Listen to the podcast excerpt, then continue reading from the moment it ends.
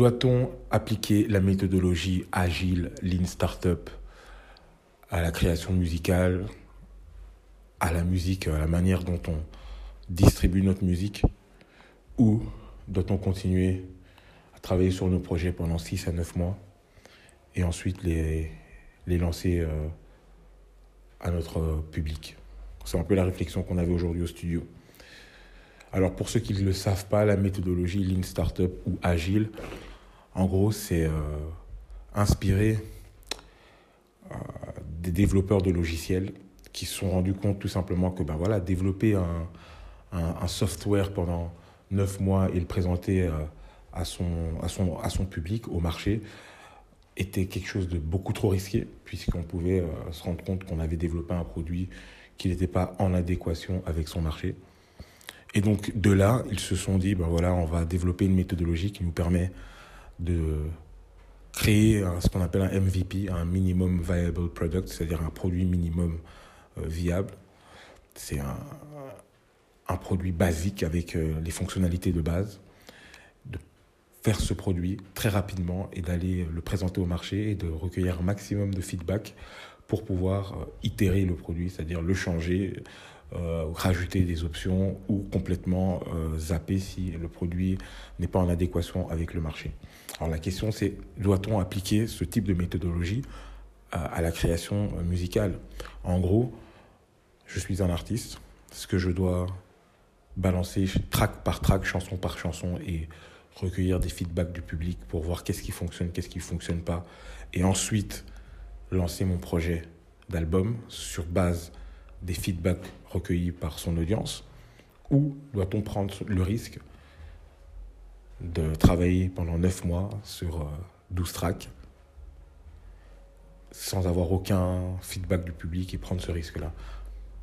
Alors, je ne sais pas, il n'y a pas de recette magique. Comme on dit en anglais, there is no one size fits all strategy.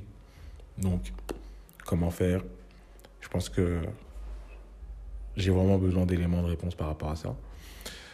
Personnellement, je me dis que évidemment, tout dépend aussi de, de l'étape dans laquelle on est dans la carrière en tant qu'artiste.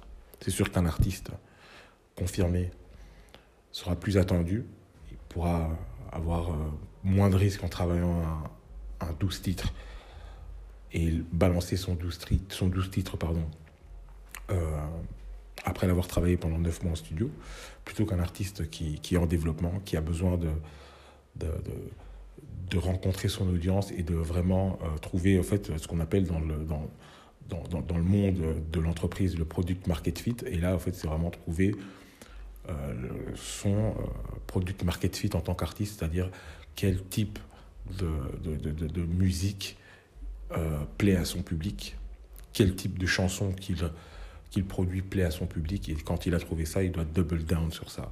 Je pense que c'est, vraiment quelque chose qu'il faut, euh, faut aborder de cette manière. Il y en a qui vont loin dans ça. Euh, je vais prendre l'exemple bah, de Kanye West, qui par exemple, ben, il y avait un de ses albums où la track listing changeait au fur et à mesure qu'il recueillait des feedbacks du public, des morceaux changeaient en, termes d'instrumental même au fur et à mesure qu'il recueillait des feedbacks du public. Comme quoi, vraiment, même la musique, même un album de musique aujourd'hui hum, n'est pas euh, fixe et, est en perpétuel mouvement et se transforme ben, en fonction euh, justement de ce que le marché euh, donne comme feedback à, l'artiste. Donc qu'est-ce que vous en pensez? Est-ce que vous pensez qu'il faut continuer à travailler sur des, albums pendant neuf mois? Ou faut-il alors aujourd'hui travailler que sur des singles pour, pour prendre moins de risques? Voilà, j'attends vos inputs avec impatience. Et je vous dis rendez-vous au prochain épisode. Ciao, ciao